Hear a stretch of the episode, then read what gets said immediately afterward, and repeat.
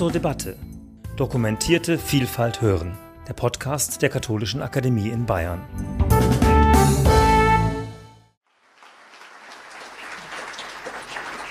Ja, danke, lieber Klaus, für die nette Einführung. Meine Damen und Herren, mein Vortrag ist äh, überschrieben Ende der Vorsehung, Ökologie und Apokalypse in Karl Amarys Werk. Der Begriff der Apokalypse hat im Laufe seiner Geschichte viele Wandlungen erfahren.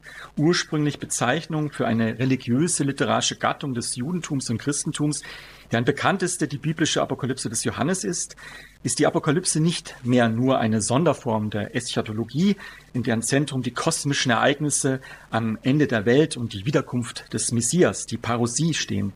Sie entfaltet spätestens seit der Aufklärung auf den Gebieten der Philosophie, Geschichte, Kunst, Literatur und vor allem Politik ein höchst differenziertes Zukunftsszenario, das weitgehend frei ist von Formen der Transzendenz.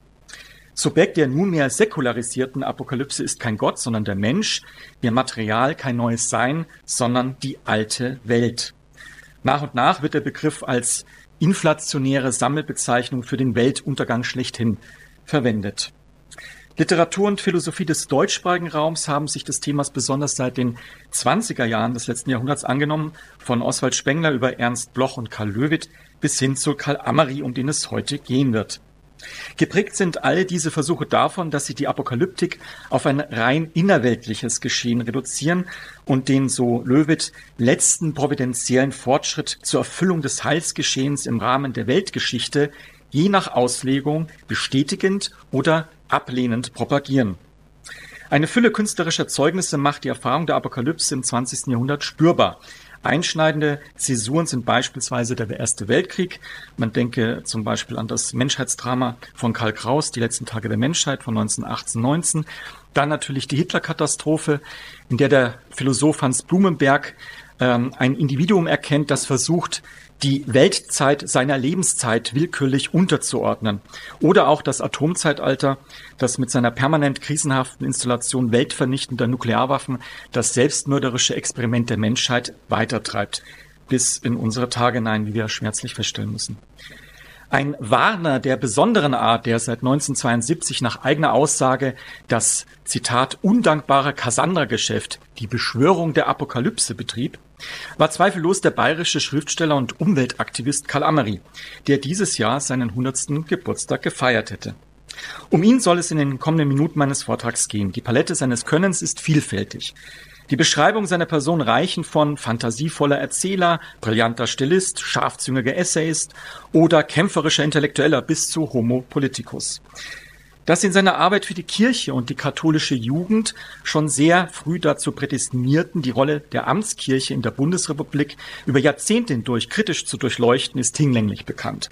Bereits 1963 bringt er eine auflagenstarke Kampfschrift unter dem Titel Die Kapitulation oder Deutscher Katholizismus heute heraus, einen Angriff auf den miefigen Mehrheits- und Milieukatholizismus der Adenauerzeit. 1972 erscheint dann das Ende der Vorsehung, die gnadenlosen Folgen des Christentums, was seine Rolle als Vorausdenker der politisch aufsässigen Christen weiter zementiert. Doch welchen Stellenwert misst er der teleologischen, inzwischen säkularisierten Apokalypse bei? Allgemein lässt sich formulieren, dass Amari sich gegen ein weit verbreitetes Begriffsverständnis wendet, wonach Apokalypse ein unabwendbares Schicksal sein soll und keine Reaktion auf menschliches Verhalten. Eine für ihn gänzlich gefährliche Position, zumal sich der Mensch umso mehr der Einsicht beraubt, Verantwortung für sein Handeln zu übernehmen, um die Katastrophe letztlich noch abzuwenden. Für den großen Ökologen ist es selbstverständlich, dass die Menschheit nur vorankommt, wenn ihre Wege der Industriegesellschaft beendet und die schöpfungserhaltenden Anstrengungen vervielfacht werden. Amari setzt auf den gesellschaftlichen Nutzen utopischen Denkens, sofern es Fantasie und sorgfältige Recherchen miteinander verbindet. Im Klartext heißt das, der Utopiebegriff als Antonym zur Apokalypse wird von Amari begrüßt, solange er wissenschaftlich fundiert und nicht illusionistisch ausfällt. Im Folgenden möchte ich versuchen, anhand von drei unterschiedlichen Beispielen Aspekte der Apokalypse, Entstehungsbedingungen, konkrete Ausformungen und Funktionen, Überwindungsstrategien in seinem Werk herauszustreichen. Dabei werden sowohl Amarys theoretische Streitschriften als auch sein postapokalyptischer Science-Fiction-Roman Der Untergang der Stadt Passau zu behandeln und die spezifische Rolle der Ökologie zu klären sein. Erstes Kapitel, die Welt im Jetzt, vom Ende der Natur, aktuelle apokalyptische Visionen. In einem Vortrag für die Frankfurt-Feste 1988, zu denen die Katholische Akademie Rabanus Maurus mit einer eigenen Vortragsreihe zum Gesamtthema Einheit von Mensch und Natur einen zusätzlichen Impuls gab, erteilt Karl Amary einem Ende der Natur wie auch einer apokalyptischen Vision zunächst eine ironische Absage. Denn erstens werden die Milchstraßen des Universums, so Amary, noch eine Zeit lang auseinanderfliegen, ehe sie sich zum Zweck eines neuen Urknalls ins große Gravitationsloch stürzen. Und zweitens würde das Heraufbeschwören des derzeit vorstellbaren Maximums an Lebensfeindschaft, nämlich des nuklearen Winters, nur ein Bruchteil an Organismen betreffen, die in einem solchen Fall von der Erdoberfläche verschwinden würden. Es blieben, so Amari in den Tiefen der Seen, noch genügend Ureinzeller vergnügt am Leben, mit denen der nächste Umlauf der evolutionären Uhr gesichert wäre. Dennoch lohnt sich für Amari der Blick, die Natur vom Ende her zu denken und damit die apokalyptische Nabelschau. Recht gibt ihm die Gemütslage, aus der diese Schau erwächst und die im Hochmut des Menschen ihren Ursprung hat. Im Hochmut des Homo faber, der die Welt auf Masse, Bewegung, Energie reduziert und jetzt erst erkennt, dass er an die Grenzen seiner Erkenntnisfähigkeit gestoßen ist und die scheinbar so rationale Zivilisation nur unter Gefahr und unvertretbarem Aufwand an Geld und Energie am Leben erhalten kann. Als Lösung aus diesem Dilemma will ihm, dem Homo faber, das letzte Privileg der Krone der Schöpfung scheinen, nämlich das Potenzial, sie zu vernichten. Zitat Amari. Man tritt der Natur mit dem großen Knüppel der Abschreckung entgegen. Entweder du spurst oder wir machen dich fertig. Damit ist der zu Ende gebrachte menschliche Größenwahn an seinem galaktischen Zenit angelangt. Zitat Ende. Für die fiktiven Apokalypsen, seien sie der dystopischen Literatur der Nachkriegszeit oder der Filmleinwand entsprungen, vermag Amari nicht dieselbe tragische Empfindungsfähigkeit einzuräumen. Einen Grund sieht er in der Geschichte des Leidens und des Todes, die vorrangig mit der Existenz menschlicher Ordnungen zu tun hat, also nicht mit den Reichen der Transzendenz. Eine Folge daraus ist, dass sich das Interesse letzten Endes nicht an der Katastrophe selber entzündet, sondern an der Zeit danach, wie in dieser Welt dann noch gelebt wird. Eine andere Frage ist es freilich, welche ästhetischen Mittel dafür zur Verfügung stehen. Eine in Ansätzen brauchbare Kunst- und Literaturtheorie der Apokalypse ist für Amery nach dem damaligen Zustand gleichwohl noch nicht geschrieben worden. Ich erinnere allerdings an eine Schrift von Klaus Fondung, der sich äh, der Ästhetik der Apokalypse angenähert hat in seinem Buch von 1988, Die Apokalypse in Deutschland. Da die Zeit eilt, bleiben vorerst nur für Amery Aufklärung in Sachbuch und Reportage, möglichst ohne literarischen Firlefanz. Allerdings führt Aufklärung nicht immer zum gewünschten Ergebnis, womit Amery zu der weitreichenden These vorstößt, dass der grauenerregendste Aspekt der Apokalypse, ihr letztes schwarzes Geheimnis gewissermaßen, die unglaubliche Fähigkeit der menschlichen Spezies ist, sich selbst zu belügen, beziehungsweise ihre Unfähigkeit, sich nicht zu belügen. Obwohl seit Mitte der 1970er Jahre längst klar war, wohin die Reise geht, durch die Club of Rome Studie Limits to Growth von 1972, vollzogen die Politiker aller wichtigen Staaten der sogenannten freien Welt eine ökonomistische statt ökologische Wende.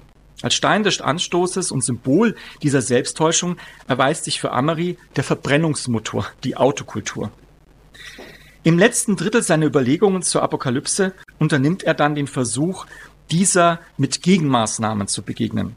Der Tonfall ist aufgrund physischer und physikalischer Gegebenheiten auch hier zunächst wieder ironisch. Ich zitiere.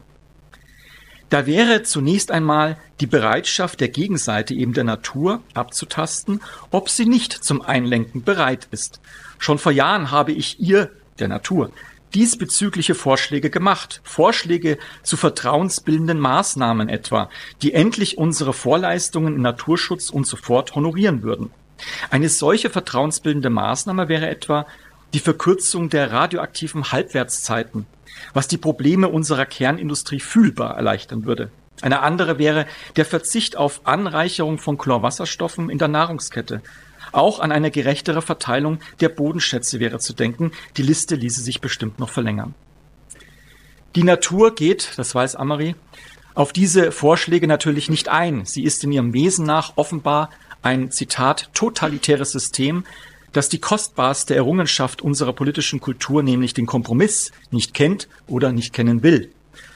In diesem Sinne sieht sich die Menschheit zum ersten Mal in ihrer Geschichte vor die Aufgabe gestellt, die Menschheitsfrage als blutig konkrete Überlebensfrage zu erkennen und zu erleben. Sie müsse sich, so Amari weiter, auch ganz konkret, das heißt unter Verzicht auf Theologie und Teleologie, formulieren lassen. Beantworten lässt sie sich mit der höchsten Souveränität über sich selbst, verstanden als höchste Einfühlung in die Biosphäre. Beispiele für solch befähigte Menschen, die dazu in der Lage sind, findet Amari bezeichnenderweise in den kosmisch-animistischen Kulturen, die aber nicht theologisch-teleologisch fasst. Aber auch eine christliche Heiligenfigur wie Franz von Assisi kann für diese Sicht herhalten, solange sie die Vorsehung, unter der die Figur steht, radikal und souverän in Anspruch nimmt. Damit ist aber auch das Ende der Apokalypse eingeläutet. Unschwer ist zu erkennen, dass dies alle Szenarios ins Feuer werfen würde, so Amarie, in denen wir heute leben. Wir wären vor die Aufgabe gestellt, neue Lebens- und Todeskonzepte zu entwickeln, uns dem Paradox zu stellen, das sich in einem einzigen Satz formulieren lässt.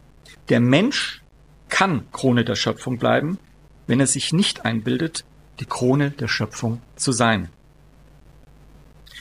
Doch Amari gibt sich keinen Illusionen in den Reaktionen seiner Rezipienten hin. Er weiß, dass dieser Zustand für sie unzumutbar wäre. Was also tun?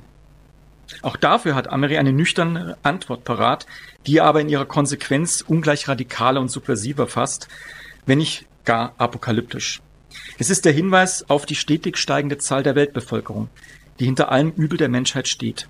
Ob Schadstoffemission oder Hunger, ob Klimaveränderung oder übermäßige Energiefreisetzung, all dies wäre kein Problem, wenn es statt der gegenwärtigen 5 Milliarden, sagen wir, nur 500 Millionen Menschen gäbe.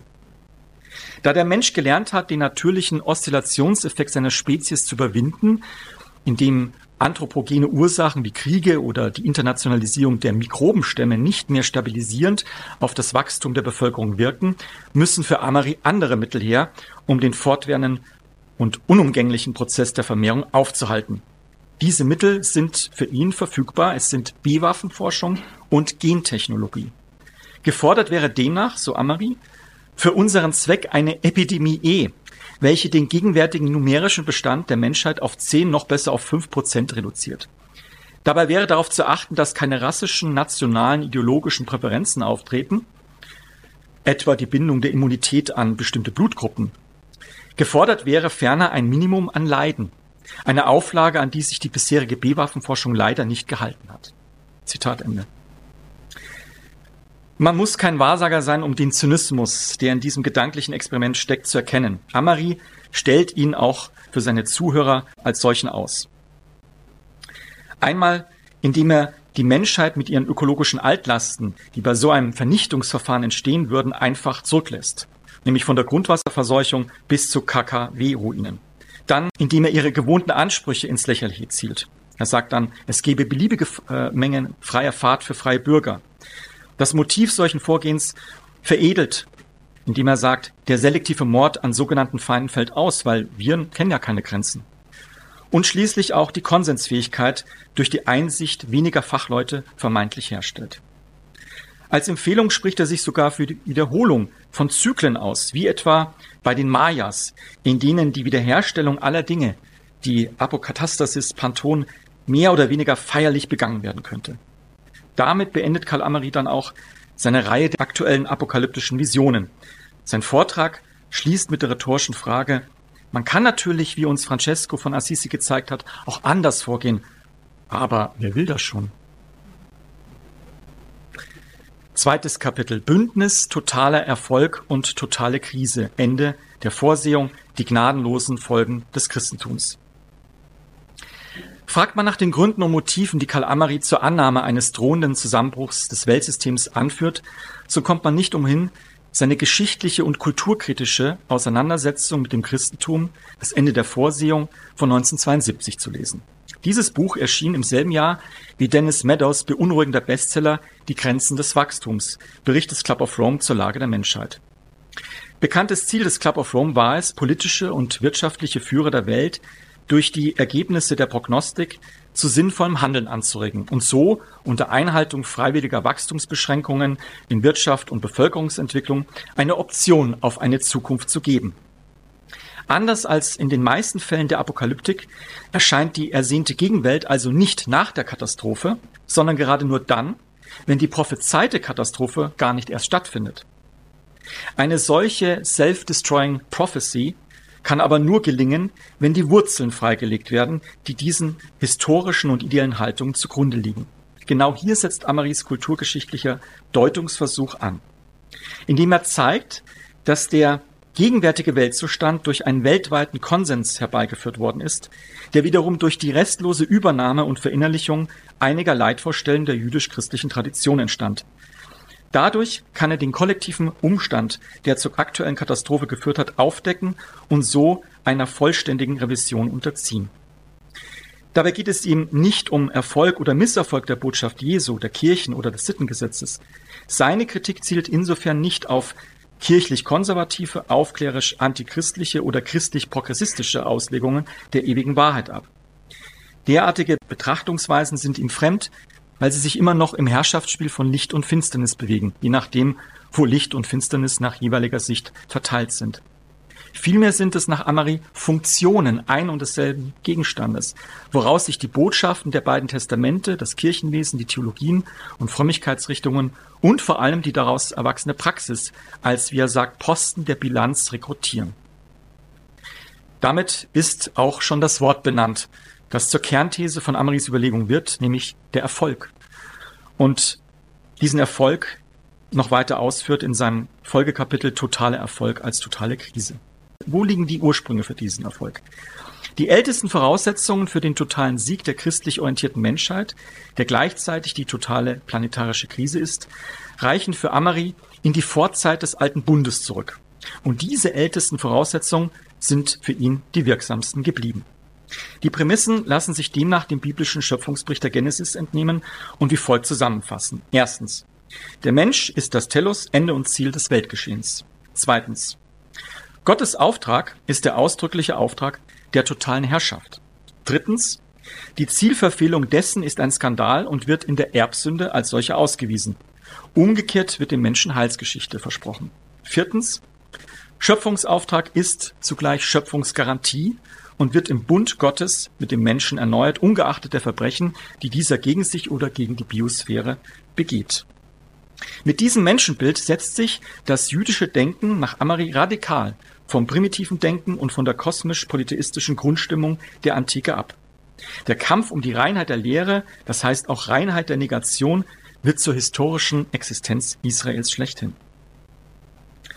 Aber auch dem Schicksal des Menschen wird in der Negation des unvermeidlichen Daseinsloses der Meurer und der festen Zusage einer künftigen Korrektur des unerträglichen Weltzustandes kämpferisch begegnet. Geschichte wird damit zu einer Linie mit Anfang und Ende, Versöhnung zwischen Kreatürlichkeit und Heilsplan ist ihr Ziel. Die Frage, der sich Karl Amari im zweiten Teil seiner breit angelegten Schrift schließlich zuwendet, stellt in seinen Worten eine geradezu apokalyptische Herausforderung dar. Ich zitiere. Sind die bisherigen Methoden, die zum Erfolg geführt haben, imstande, die Zukunft zu sichern. Nicht eine bessere, schönere, größere Zukunft, sondern die Zukunft schlechthin. Die schlichte Möglichkeit, wenigstens für einige unserer Enkel ihr Leben auf diesem kleinen Stern zu fristen, der trotz aller prometheischen Entwürfe ihre Heimat ist und sein wird. Das ist die letzte Herausforderung. Vielleicht aber wirklich das letzte Gefecht. Was also zur Debatte steht, ist der menschliche Erfolg selbst. In einem Rundumschlag greift Amari auf den folgenden Seiten gesellschaftliche, politische und wirtschaftliche Phänomene auf, die seiner Ansicht nach das Gefühl der wahrhaft letzten Schlacht verdeutlichen bzw. seit Ende der 50er Jahre verstärkt haben. Unumkehrbar ist für ihn die totale ökologische Verwüstung durch Ausbeutung. Der große ökologische Eklat steht bevor, wenn die sogenannten, wie er sagt, Unterentwickelten erst einmal anfangen, sich zu entwickeln. Selbst der Bericht des Club of Rome sitzt der irrtümlichen Vorstellung eines ständigen Wachstums, des immer optimistischeren Ausschreitens zu immer rosigeren Horizonten auf. Die Selbstverständlichkeit, mit der die Annahme eines solchen Fortschritts betrieben wird, besitzt der Mensch auf Grundlage seiner durch ihn geschaffenen Realität. Das vom religiös verankerten Glauben getragene Fortschrittsdenken, das sich selbst in säkularisierten Spielarten noch erhalten hat, führte zum totalen Erfolg. Gerade der totale Erfolg des Menschen im Kampf um das Dasein aber führte zur totalen Krise, dem ganzen Satz von Problemen, denen wir uns heute gegenübersehen. Zwar ist die hominisierte Welt inzwischen eine in weiten Teilen humanere geworden. Der Mensch hat gelernt, sich zu organisieren, die Lebenserwartung ist gestiegen und er weiß auch, dass es keine Ansprüche mehr gibt, die eine Minderheit sich vorbehalten kann. Es stellt sich jedoch für Amery immer zugleich die Frage nach dem Preis dafür. Das Urteil ist so klar wie vernichtend. Zitat der endgültige Schrecken, der Alarm im Raumschiff Erde, dessen Selbstversorgungssystem in akuter Gefahr ist, ist auch nur das Resultat eines Sieges in einem Kampfe, bei dem es lediglich darauf ankam, der feindlichen Biosphäre eine möglichst große Beute zu entreißen. Die Schrift des Unheils steht an der Wand, wie Amari in Anspielung auf das biblische Menetekel nüchtern festhält. Die Totalität der Krise ist dabei so effizient wie die Negation der Geschichte, in ihrer Zielsetzung konsequent ist. Zitat. Negation ist immer Nichtberücksichtigung. Und was die Gegner und Kontrahenten im Falle der dialektischen Auseinandersetzungen um die Gegenwart und Zukunft am entscheidendsten voneinander unterschied, war weniger das, was sie berücksichtigen, als das, was sie eben nicht berücksichtigen. Selbst der berühmte nächste Schritt des Fortschritts wird dadurch ermöglicht, dass man die Kontroversen von gestern nicht erledigte, sondern, wie Amari weiß, unterbot Toleranz wurde in dem Augenblick möglich, wo der Kampf an anderen Fronten eröffnet wurde. Ihren Lauf nimmt die Negation mit dem Beginn der Kirchengeschichte, die nach Amari eine der ausbleibenden Wiederkunft Christi ist und die Apokalyptik aus ihrer eigenen Vorstellungswelt verbannt hat. Zitat. Mit der Stunde oder mit der Dekade, in der die Wiederkunft als unmittelbares organisatorisches Moment aufgegeben werden musste, beginnt die eigentliche Kirchengeschichte. Beginnt die Geschichte einer Weltkirche, die ihre Raison d'être aus einer Negation aufbaute, aus der ausbleibenden Wiederkunft und aus der Negation einer Negation. Aus der Weigerung nämlich, aus solchem Ausbleiben die Konsequenz der Selbstauflösung zu ziehen. Diese Dialektik der Negation bestimme, so Amari, bis heute den Weg der christlich beeinflussten Menschheit. Die erstrebte oder erreichte Kontinuität der Gemeinde als Kirche änderte somit das Verhältnis zur Endzeit. Die Wiederkunft des Herrn wird nicht mehr ersehnt, sondern gefürchtet. Welt wurde zur Welt des Einzelnen, wurde als solche unwichtig, neutral, wenn nicht sogar verächtlich. Gerade hier aber wächst das große Dilemma, wenn für die Welt in dieser Welt kein Platz mehr ist. Aus der geschichtlichen und kulturkritischen Analyse Amaris spricht vor allem eine ungeheure Erschütterung über die neueste und fatalste Entdeckung, die Entdeckung nämlich, dass unser gemeinsames Floß essbar ist. Neu ist an der neuen Apokalyptik, dass sie keine Überlebensgarantie für den Fall der Katastrophe mehr kennt. Zu den Geängstigten spricht nicht mehr der, wenn auch vielleicht ferne Gott, der das Heil jenseits der Katastrophe verheißt. Nein, ein Heil, welches die Katastrophe zur Krise verwandeln würde, gibt es nicht. Der Apokalyptiker neuen Typs vernimmt nur noch das Wort des abwesenden Gottes, so auch das letzte Kapitel von Amarys Streitschrift. Was rufst du um Hilfe, Törichter? Ich helfe dir nicht, du hast dir selbst geholfen. Drittes Kapitel. Die Welt danach, Science Fiction als Neubeginn. Der Untergang der Stadt Passau. In dem 1975 erschienenen postapokalyptischen Science-Fiction-Roman Der Untergang der Stadt Passau Amarys größten schriftstellerischen Erfolg, von dem mittlerweile Fassungen für Bühne und Hörspiel, eine Opernkomposition und sogar ein Heavy-Metal-Lied vorliegen. In diesem Roman verlässt Amary den geschichtskorrigierenden Rückblick auf die Katastrophe und wendet sich ganz der futurischen Perspektive zu. Vordergründig muss man allerdings einräumen, denn was nicht weniger im Raum steht, ist letztlich die Tatsache, dass die im Roman aufgezeigte Entwicklung nach der Katastrophe zwar zunächst eine Verbesserung der Situation darstellen mag, dass diese aber durch die mehrfach angedeutete Möglichkeit der Wiederholung der Geschehnisse nur vorübergehend zu sein scheint. Einen ähnlichen Kreislauf der Geschichte beschreibt schon Amarys US-amerikanische Vorlage A Canticle for Leibowitz aus dem Jahr 1952 von Walter M. Miller. Miller entwirft in drei Teilen des Romans, die überschrieben sind mit Fiat Homo, Fiat Lux und Fiat Voluntas Tua, ein zyklisches Modell menschlicher Historie, das den Phasen eines neuen Mittelalters, einer zweiten Renaissance und eines dem 20. Jahrhundert vergleichbaren zukünftigen Zeitalters entspricht. Die Handlung wird räumlich fixiert in einem Kloster, der Abtei des Ordens des heiligen Leibowitz. 600 Jahre nach dem vernichtenden Atomkrieg bewahren die dort ansässigen Mönche die schriftlichen Überreste technischer Zivilisation vor der Vernichtung durch barbarische Horden. So wie die Mönche und damit die katholische Kirche menschliches Wissen retten, versteht sich auch bei Amari der Kaplan Egid, sozusagen der Kirchenvertreter im Roman, als Wissensbewahrer allerdings mit einer deutlichen Akzentverschiebung, nämlich, dass er sich auf his rein historisches und nicht äh, technisches Wissen beschränkt. Der Roman selbst arbeitet ähnlich wie Miller mit drei Zeitläufen, die im Erzählverlauf jedoch immer wieder gemischt werden. Da wären zu nennen. Einmal auf der Handlungsebene. Mit der Jahreszahl 2013 wird der Ursprung des Konflikts geschildert, der zum späteren Untergang der Stadt Passau führt. Mit den beiden Rosenheimern Louis Retzer und dessen Zison Marte als Protagonisten und dem Chef, nämlich dem Herrscher der Stadt Passau, als Antagonisten. Die zweite Handlungs- und Erzählebene besteht dann aus biografischen Rückblicken in die Vergangenheit, vor und nach der ursprünglichen Katastrophe aus dem Jahr 1981, mit den Namen von drei Figuren, die in der Haupthandlung eine tragende Rolle spielen. Die dritte Ebene schließlich ist die fiktive Chronik Magnalia Dei Pergentem Rosmeriorum des Egid und findet zum finalen Termin der sogenannten Entscheidungsschlacht Anno Domini 2112 statt, was, Zitat, auch gezählt wird als das Jahr 131 APP, nämlich Post Pestilentiam, will sagen nach der Seuche. Diese Chronik ist nach Auskunft des fiktiven Herausgebers des Romans in einem verwegenen Latein verfasst, welches an die Geschichtsschreiber der fränkischen Merowinger 7. Jahrhundert erinnert. Für die historische Entwicklung der erzählten Geschichte hat dies zur Folge, dass sie vom Ausbruch der Katastrophe im Jahr 1981 über den Besuch der beiden Rosenheimer in Passau im Jahr 2013 bis hin zur Eroberung der Stadt anno post pestilentiam 131 weiter rückwärts gerichtet verlaufen ist. Die Sprache hat den Stand des siebten Jahrhunderts erreicht. Was das bedeutet, wurde schon weiter oben angedeutet, als von der Möglichkeit der Wiederholung der Geschehnisse die Rede war.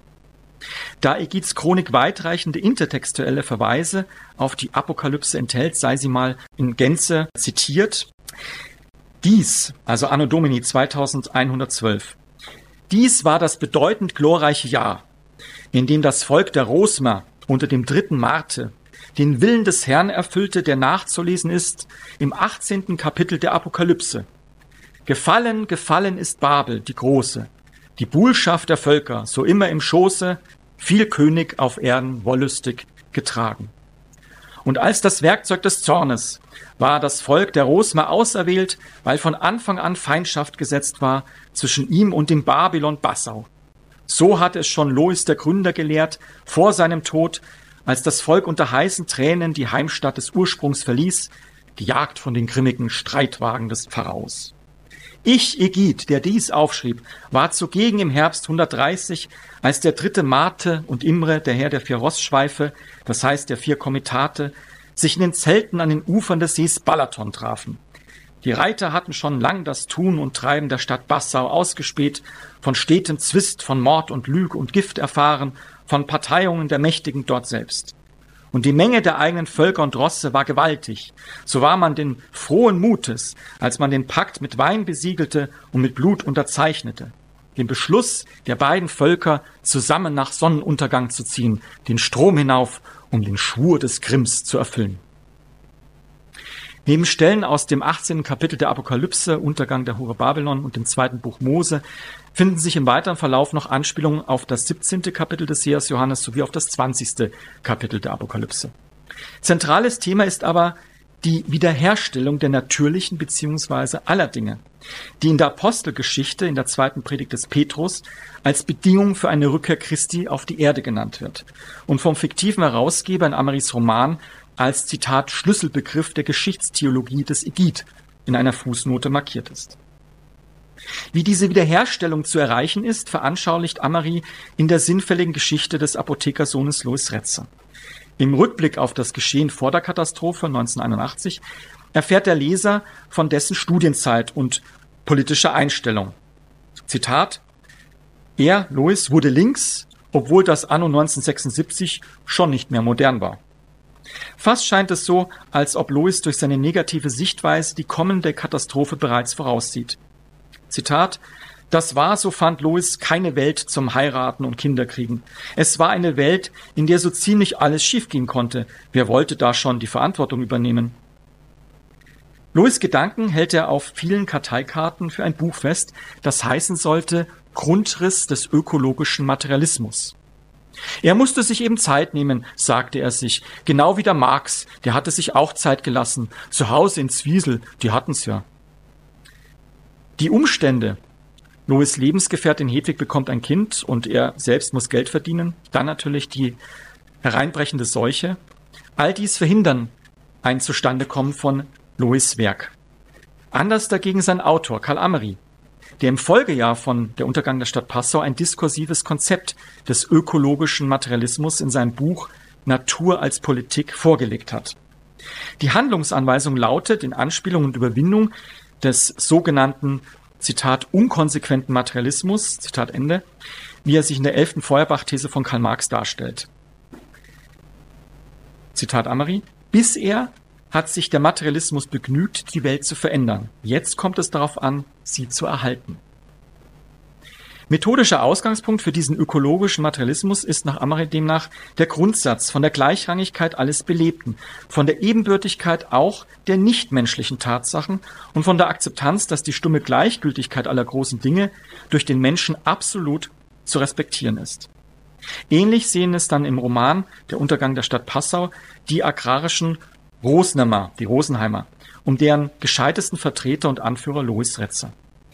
Ihre Nahrungsbeschaffung erfolgt nicht wie in Passau durch den Rückgriff auf noch Vorhandenes, sondern im Bestreben, eine autarke Lebensweise zu verwirklichen, die sich allein darauf stützt, was die Natur zur Verfügung stellt. Der Chef von Passau hat ein Dossier über sie anfertigen lassen. Ich zitiere. Die Rosma, Zusammenschluss von Überlebenden, ursprünglich über 100, durch Südwanderung auf etwa 20 Köpfe geschmolzen stabilisierte sich durch Übergang zu autarker Lebensweise. Jagd, Fallenstellen, gelegentliche Bodenbewirtschaftung.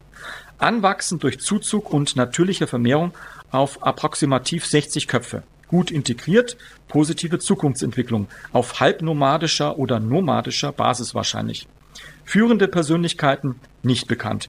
Verfassung nicht bekannt. Vermutlich Erarbeitung von Gemeinschaftsentschlüssen durch informelle Diskussion.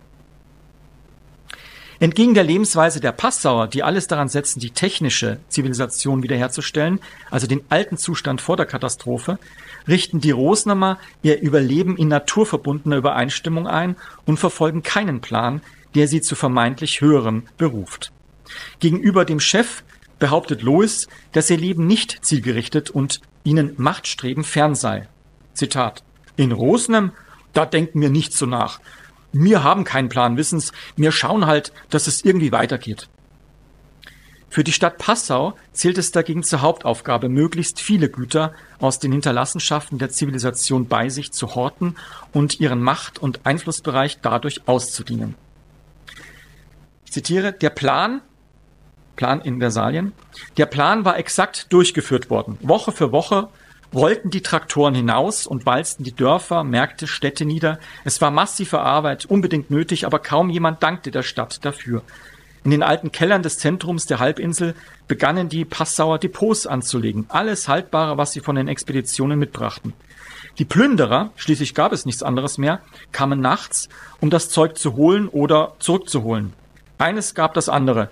Und dennoch ging der Plan weiter wurde ein kleines Leitungsnetz geschaffen und wurde endlich die Turbine in Gang gesetzt. Das wirkte, das war der zweite große Schub. Die Bauern brachten es heim von den Märkten, erzählten es den Weibern und den Jägern, und die Jäger trugen es fort, bis an die Berge im Süden, bis zum Wiener Wald im Osten, bis zum Rhein und bis in die thüringischen Gebirge. Der Mensch hat wieder die Lichter angezündet. Dass die Lichter vielleicht wieder endgültig ausgehen. Nicht nur die Lichter aus dem lächerlichen kleinen Kraftwerk an der Ilz, sondern die Lichter des relativen Friedens.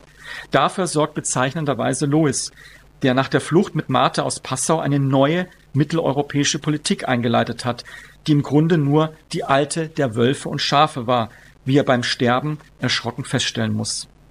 Zitat Einer blutigen Horde würde sein, Louis Retzers Schatten voranziehen, als Helden ahnen, als der Heros, der Mord und Brand und Schändung befahl. Allerdings gibt es für dieses Handeln auch keine andere Alternative im Roman. Nachdem sich sein Gesundheitszustand dramatisch verschlechtert hat, schickt Lois Marte allein wieder im Auftrag, mit der Gruppe der verbliebenen Rosnamer nach dem Salzkammergut zu fliehen und den Passauern mit Bogen und Pfeil aufzulauern. Damit sind sogleich die Grundlagen gelegt für das, was dann der Chronist Igid in seiner Chronik als Racheauftrag nach dem Willen des Herrn beschreibt. Allein die Unterscheidung von Sünder und Sünde, die von Augustinus stammt, vermag den Passauern Gelegenheit zu geben, sich freiwillig für eine Gnadenlösung zu entscheiden. Zitiere Igid. Aber dennoch ist jedem Vergebung zugesagt, da ja nicht die Sünder dem Herrn verhasst sind, sondern nur die Sünde. Wer darum die Stadt verlässt, wer zu den einfachen Wegen zurückkehrt, welche die Wiederherstellung aller Dinge uns so gnädig ermöglicht hat, der also abschwört der Lüge, dem Hochmut und der Wollust, die in den Mauern der Stadt herrschen, dem ist nicht nur vom Herrn Vergebung zugesagt, auch wir werden ihn nicht verfolgen. Die Niederwerfung Passaus nach dem Abzug der letzten überlebenden Passauer wird mit der tausendjährigen Fesselung Satans verglichen. Gleichwohl zeigen am Schluss des Romans die anhebenden Zwistigkeiten zwischen dem dritten Marte und Imre, letzterer hält den Herrschaftsbereich der Stadt Passau besetzt, wie auch die Allianz der Rosnamer mit den überlebenden Passauern, die gemeinsam das Salzreich begründen, dass auf den einzigen Weg, die Zukunft zu gewinnen, wieder nur eine Periode der Sesshaftigkeit und damit auch der zunehmenden ökologischen Entfremdung folgen wird. Der Sieg der freiheitlichen und religiösen Naturverehrung über den repressiven Stadtgeist ist deshalb nicht nur ein hart errungener, sondern auch ein teuer erkaufter. Doch hier endet Amari mit seinem Science-Fiction-Roman und der Leser mag entscheiden, welche der beiden Seiten er letztlich den Vorzug gibt. Vielen Dank.